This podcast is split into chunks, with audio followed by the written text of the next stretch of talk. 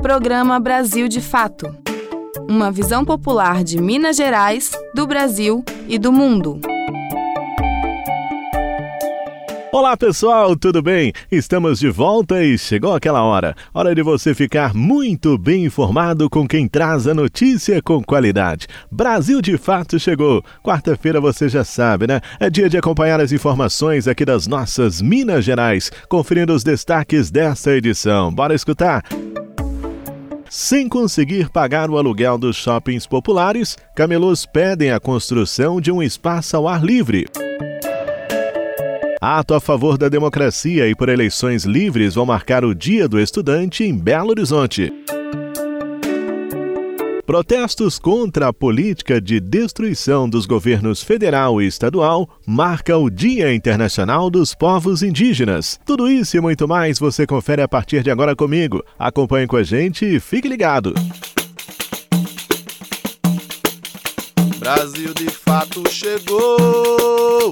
Bora escutar, Brasil de fato chegou. O programa popular, Brasil de fato chegou. Bora escutar, Brasil de fato chegou. O programa popular. Você está ouvindo Programa Brasil de Fato, uma visão popular de Minas Gerais, do Brasil e do mundo. Camelôs de Belo Horizonte pedem ajuda para solucionar a questão do aluguel dos boxes de shoppings, que com a falta de clientes, os ambulantes não conseguem pagar. A solução, segundo a categoria, seria a construção e a transferência desses profissionais a um espaço ao ar livre, onde o fluxo de pessoas é bem maior. Acompanhe na reportagem de Amélia Gomes. Os aluguéis dos boxes dos shoppings destinados aos trabalhadores ambulantes de Belo Horizonte mais do que dobraram nos últimos meses. O aluguel de Vicente de Paula, por exemplo, passou de 900 para mais de 2 mil reais por mês. Sem retorno financeiro para arcar com o custo, o camelô pretende fechar a sua loja. Para nós, acho que chegou o fim aqui dentro. Não tem como nós ficar aqui dentro mais. Você vê o movimento, olha o movimento aqui para você poder ver. Passou alguém aqui até agora? Né? Aqui não passa ninguém. Quando vem algum freguês aqui é porque me conhece, vem aqui comprar na minha mão. Mas não tem mais movimento. Maria dos Reis passou por situação semelhante. A trabalhadora denuncia ainda que o relacionamento com os proprietários dos shoppings era complicado e se agravou durante a pandemia. Depois a pandemia veio, nós para entrar tinha que pagar, porque senão eles lacravam o box da gente, não deixavam a gente trabalhar, né? Aí tinha que pagar, nós pagamos, todos lá pagaram. Em 2017, com a política de revitalização do centro de Belo Horizonte, os camelôs foram removidos das ruas para os shoppings populares. À época, a categoria protestou.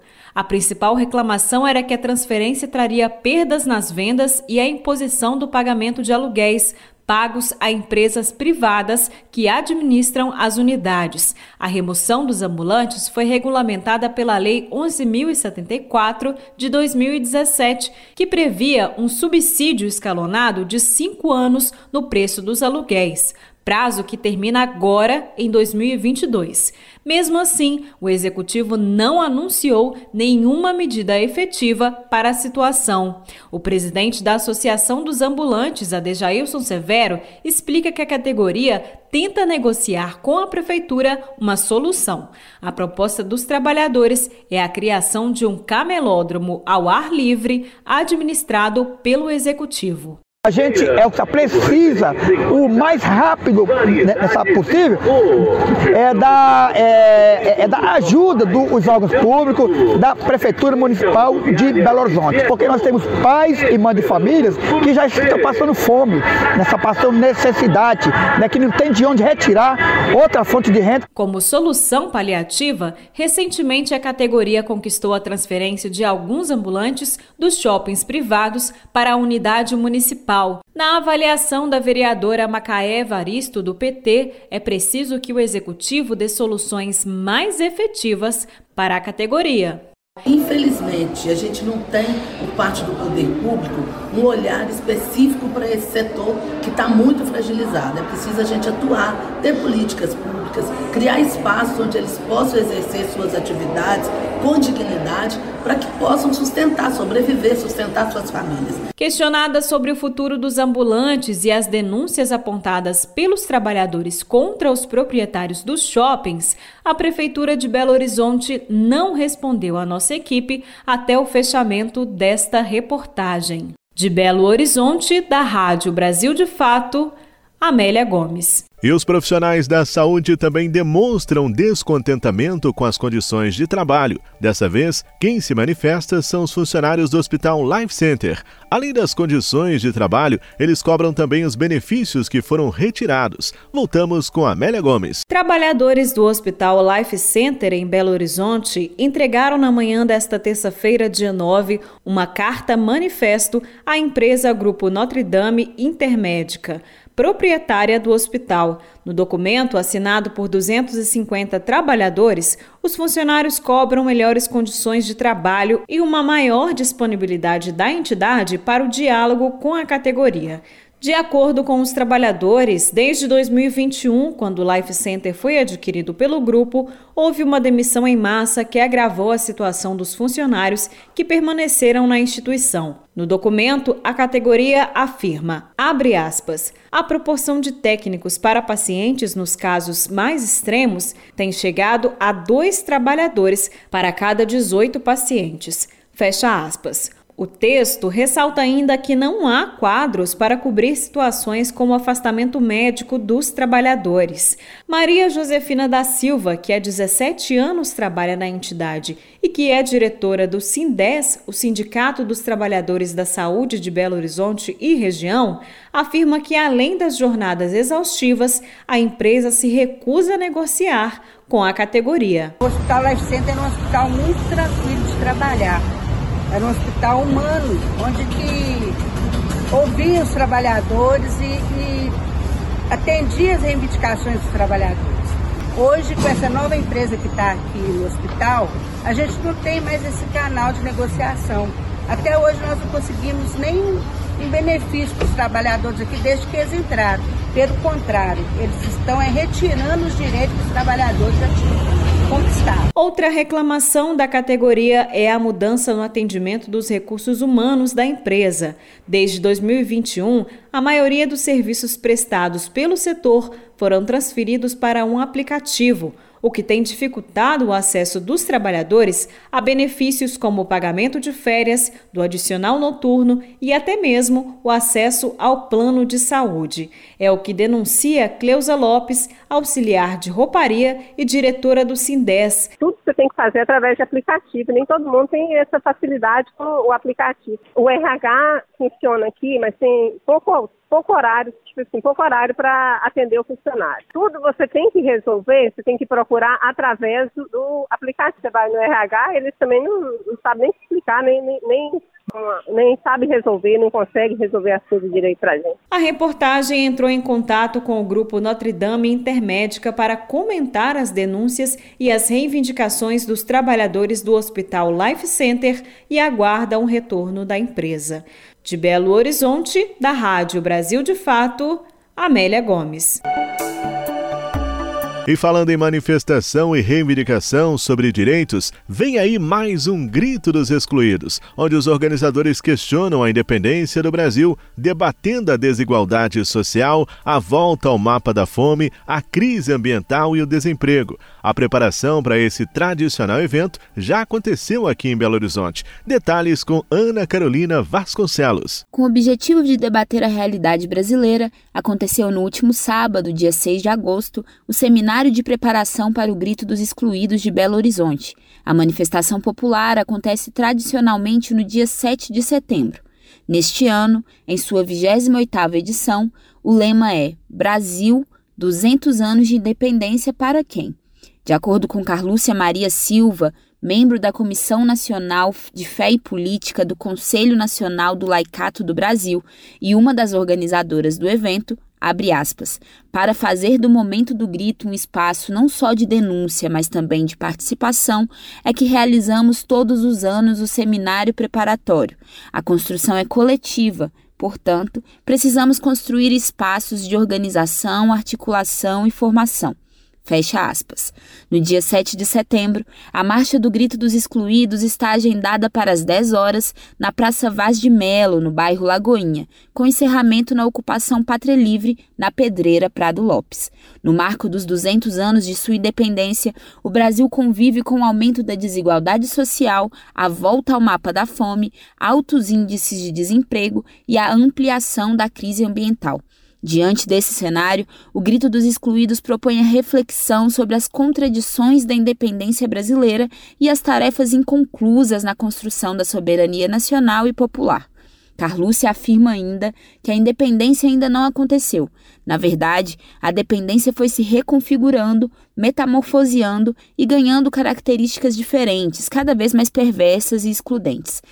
Temas como violência estrutural, dívida pública, direitos sociais, educação popular, segurança alimentar, democracia e a proteção aos territórios indígenas serão tratados pela 28ª edição da manifestação. De acordo com a organização, o objetivo é trazer o grito de todos os brasileiros que vivem em situação de dependência, seja a dependência econômica e política ou a dependência de cuidados e de proteção, negados todos os dias. Carlucci acredita que o posicionamento e a vontade de mudar a realidade do país também precisam aparecer na disputa eleitoral deste ano. Para ela, vivendo esse momento importante de eleições, precisamos chamar a população para votar consciente.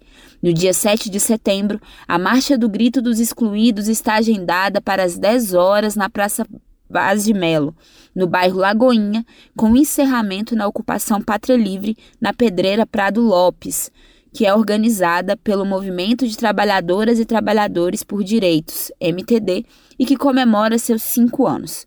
De Belo Horizonte, da Rádio Brasil de Fato, Ana Carolina Vasconcelos.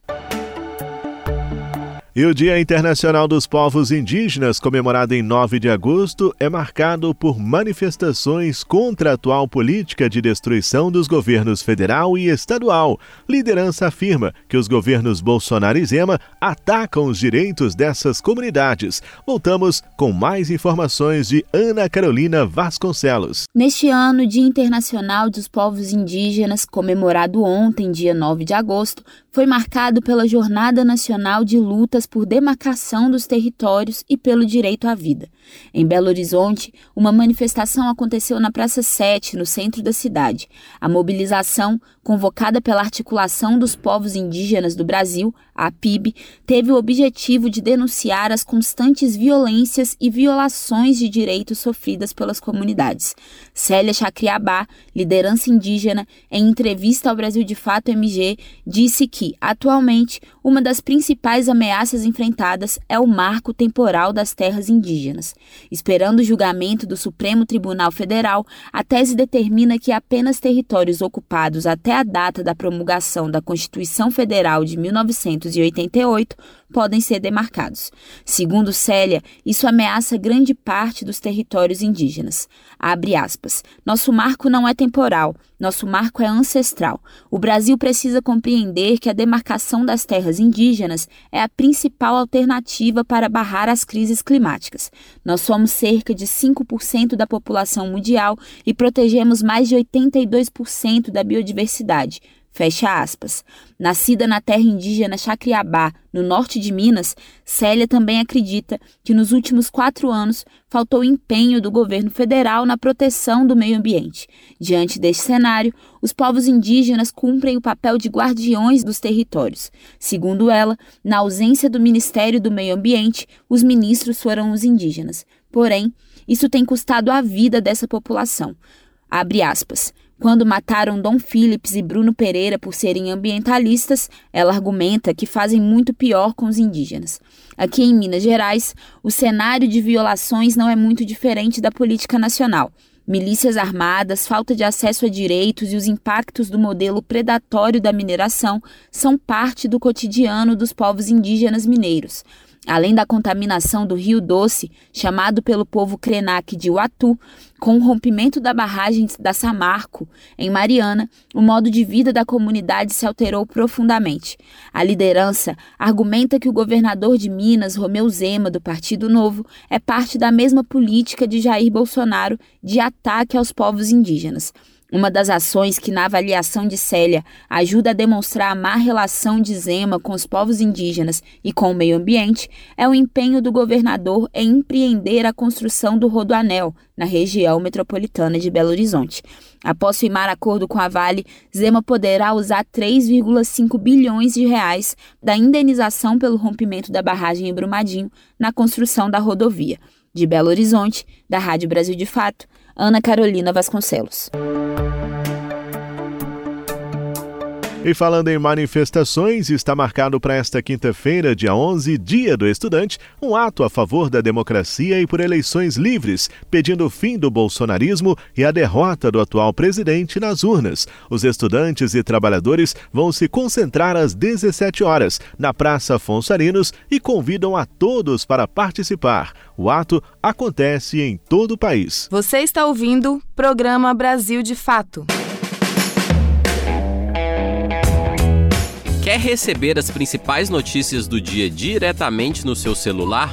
De segunda a sexta-feira, o Brasil de Fato traz para você os principais acontecimentos do dia através do nosso sistema de envio de notícias. Ficou interessado? Basta salvar o nosso número no seu celular e enviar uma mensagem para a gente. O nosso WhatsApp é 31 9 84 68 47 31. Repetindo, 31 9 84 68 47 31.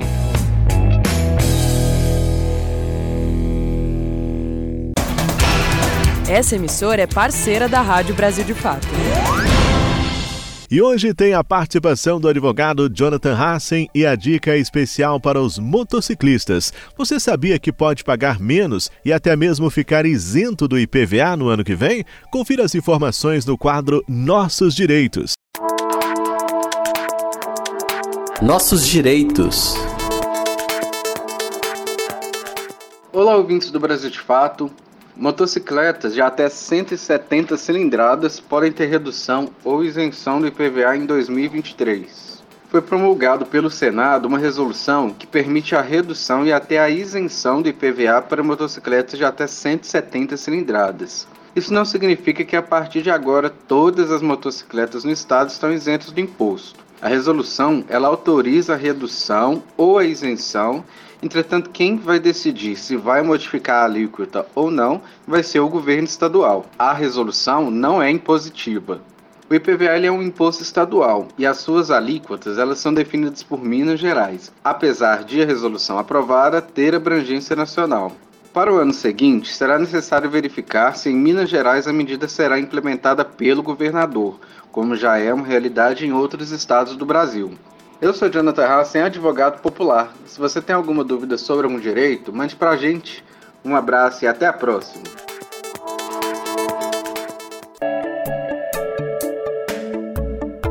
E olha que a gente sempre traz dicas importantes de saúde, não é? Nesse quadro, as informações são da Sofia Barbosa, tirando dúvidas e respondendo mais uma pergunta de um ouvinte. Acompanhe. Amiga da Saúde. Olá, ouvintes! Hoje nós temos a pergunta da Patrícia Lima, de 47 anos, que é motorista. Ela perguntou o seguinte: Há mais de um ano não consigo transar sem lubrificantes. Parece que minha lubrificação natural está ruim. O que pode ser isso? Bom, há muitos fatores que podem interferir na lubrificação vaginal. Um deles é a queda natural dos níveis do hormônio estrogênio, que acontece durante a amamentação ou no climatério. Isso pode ser tratado com medicamentos tópicos, hidratantes e lubrificantes vaginais mesmo. Alguns anticoncepcionais também causam ressecamento, podendo então ser substituídos né, por outros contraceptivos hormonais ou métodos sem hormônio. Tratamentos com quimioterápicos, eles podem ressecar também a vagina, mas precisam ser mantidos. Nesse caso, o uso de hidratantes e lubrificantes vaginais resolve bem. Há outros fatores, né, como a baixa excitação da mulher ou práticas sexuais que investem pouco nas preliminares, que não dão tempo para que o corpo se lubrifique. Aí o investimento então deve ser na qualidade da relação sexual e do relacionamento, né? Talvez seja necessário mais intimidade, troca, conhecer os desejos do outro. mas está provado que o lubrificante à base de água ele melhora o prazer e ajuda na relação sexual. Então, ele é um ótimo aliado para todas as situações. Espero ter ajudado. Se você tem alguma dúvida sobre saúde e vida saudável, manda um zap para mim. O número é 31 98468 4731. Repetindo, 31 98468 4731. Eu sou Sofia Barbosa. Um abraço e até a próxima. Você sabia que Minas Gerais é o estado que mais produz café no Brasil? Pois é, esse nosso velho companheiro que faz parte da vida de todos nós é cultivado em mais de 600 dos 853 municípios mineiros. E hoje nós vamos falar do café feminino. Conhece? Vamos ouvir então com Annelise Moreira. Te aproxega, vivente. Comece agora o Alimento é Saúde.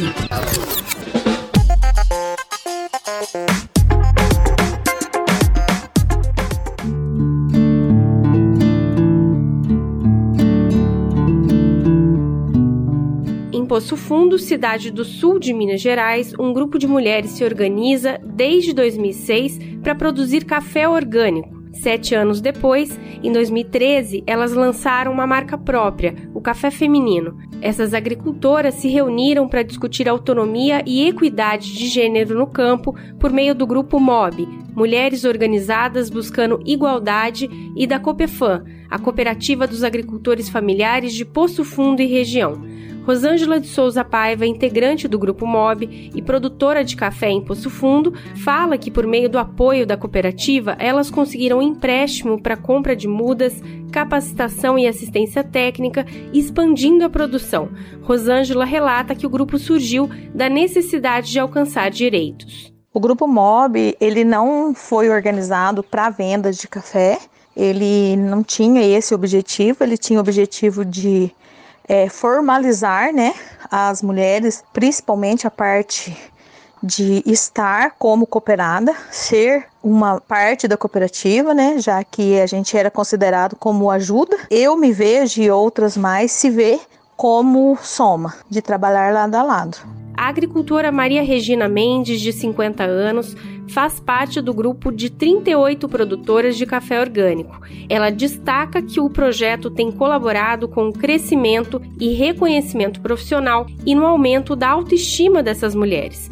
Ela cultiva café há 31 anos e há seis optou por um modelo de cultivo sem o uso de veneno após a intoxicação do filho em uma lavoura de fumo. Eu plantei café orgânico porque eu prezo muito pela saúde e meu filho teve uma intoxicação por trabalhar numa lavoura de um vizinho, né? Ele sofreu uma intoxicação muito forte e aí a gente decidiu cada vez mais produzir só orgânico e não usar nenhum tipo de agrotóxico no nosso sítio na nossa lavoura. Minas Gerais é o maior produtor de café do Brasil. O grão é cultivado em mais de 600 dos 853 municípios mineiros, sendo a principal geração de renda responsável por cerca de 4 milhões de empregos.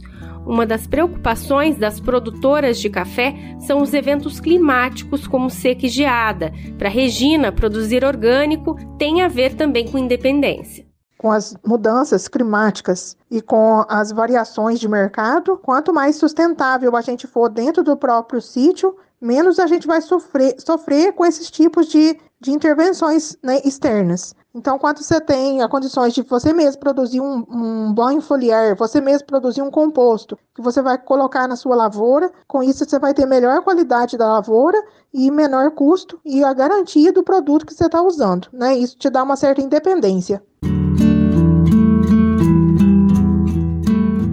As mulheres comercializam café por meio da cooperativa e Regina conta que já é o segundo ano consecutivo que o seu café vai para a Suíça. Além da Suíça, o café também é exportado para os Estados Unidos, Canadá, Polônia e Alemanha, além de ser comercializado em lojas da região de Poço Fundo, em São Paulo e no Rio Grande do Sul. A cafeicultora Ana Cristina de Lima, de 37 anos, é de uma família que já plantava café na região. Ela conta que já plantava café junto com o marido, mas decidiu que também era importante terem visto o futuro para romper com as dificuldades que as mulheres enfrentam no campo. Eu resolvi também ser cooperada para poder estar tá vendendo né, o café no meu nome, para ter uma documentação é, que não dependesse né, de tanta comprovação, né, no momento da aposentadoria, né, porque as mulheres rurais enfrentam muitas dificuldades com isso, né, chega o momento de aposentar, pela documentação tá toda no nome do marido, elas enfrentam dificuldades para estar tá provando que elas também são agricultoras, cafeicultoras. Ana agora aguarda a conclusão total da transição para o modelo de produção orgânica e no próximo ano seu café, assim como de Regina, também será exportado que é uma imensa alegria, né? Eu ver que o meu marido trabalha, ele não se contamina, eu trabalho, eu não me contamino, a minha filha pode andar nas lavouras para onde ela quiser, que não tem risco de contaminação nenhuma, né? E sossego na consciência também, né? Saber que o produto que sai da minha propriedade, né? Além desse amor e carinho, dessa dedicação que a gente tem, ainda eu tô levando segurança alimentar, né? O café produzido pelas mulheres é do tipo especial, orgânico e sustentável, com notas de chocolate, nozes e avelã e tem a certificação participativa do café feminino. Uma pesquisa realizada pela Embrapa e pela Empresa de Pesquisa Agropecuária de Minas Gerais, a EPAMIG, aponta que mais de 40 mil estabelecimentos agrícolas com produção de café são dirigidos por mulheres no Brasil, o que equivale a 13,2% do total. De Minas Gerais para a Rádio Brasil de Fato, Anelise Moreira. Você perdeu o horário do nosso jornal e não conseguiu ouvir no rádio? Não tem problema, é só baixar um aplicativo de podcast no seu celular, como o Spotify ou o Anchor, e ouvir o nosso programa a qualquer momento. Em qualquer agregador ou plataforma de podcast, basta digitar Programa Brasil de Fato MG. Ouça, se inscreva e compartilhe. Uma visão popular do Brasil e do mundo. Temas como política, economia, direitos humanos, cotidiano e cultura, tratados com pluralidade e diversidade jornalistas, articulistas e movimentos populares reunidos em um só veículo. Esse é Brasil de Fato. Conteúdos em texto, áudio e vídeo que informam e contribuem na luta por uma sociedade justa e fraterna. Quer ficar por dentro? Acesse brasildefato.com.br. Leia e ouça as informações que mais interessam no seu dia.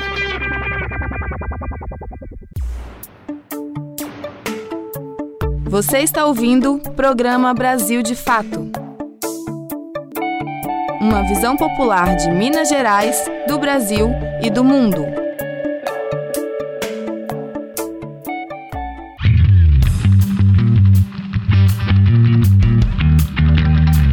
Resenha Esportiva.